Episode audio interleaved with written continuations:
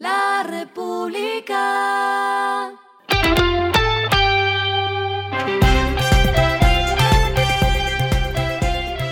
Al final de la jornada, esto es lo que debes saber sobre el comportamiento de los negocios, las finanzas y la economía. Las movidas de hoy fueron.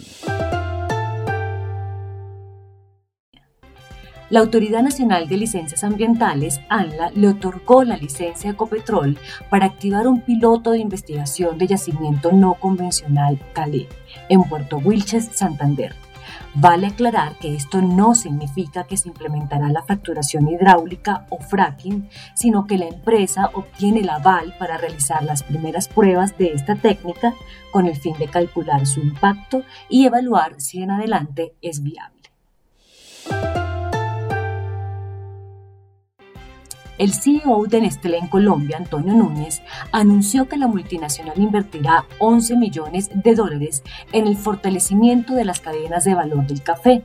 Esto incluye plantar 7,5 millones de árboles alrededor de todo el territorio nacional. Lo que está pasando con su dinero.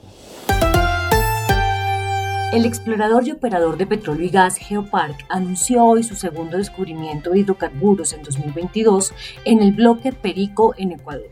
El 28 de enero de este año, la empresa comenzó a perforar el pozo exploratorio TUI 1, ubicado aproximadamente a 7 kilómetros al sur del campo petrolífero de Jandaya, descubierto en enero.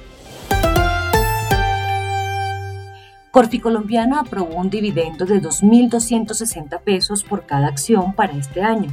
La Asamblea anunció también que su inversión consolidada durante 2021 fue de 2,24 billones de pesos, generando 31.252 empleos en los cinco sectores más dinámicos en los cuales invierte la corporación.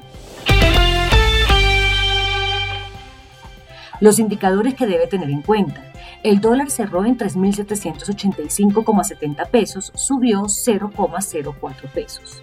El euro cerró en 4.151,39 pesos, bajó 13,59 pesos. El petróleo se cotizó en 103,49 dólares el barril, la carga de café se vende a 1.925.000 pesos y en la bolsa se cotiza a 2,85 dólares. Lo clave en el día. El Departamento Administrativo Nacional de Estadística, DANE, reveló que el PIB departamental alcanzó 998,7 billones de pesos durante 2020. Los departamentos que más crecimiento tuvieron durante ese año fueron Bogotá, con 260,2 billones de pesos, y Antioquia, con 148,3 billones de pesos.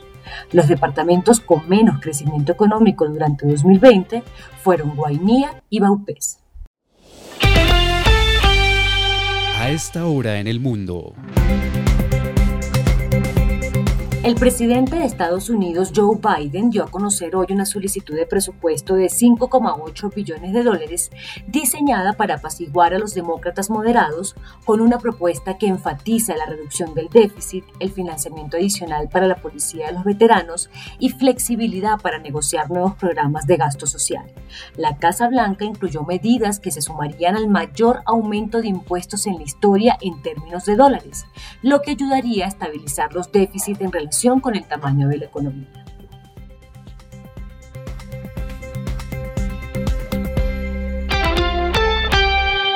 Y el respiro económico tiene que ver con este dato.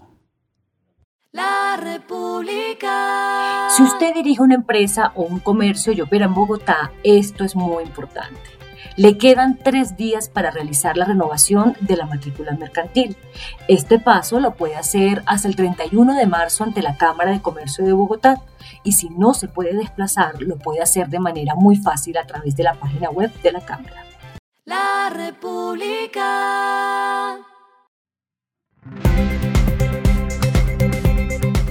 Y finalizamos con el editorial de mañana. Es irresponsable tirarle piedras a la vicepresidencia.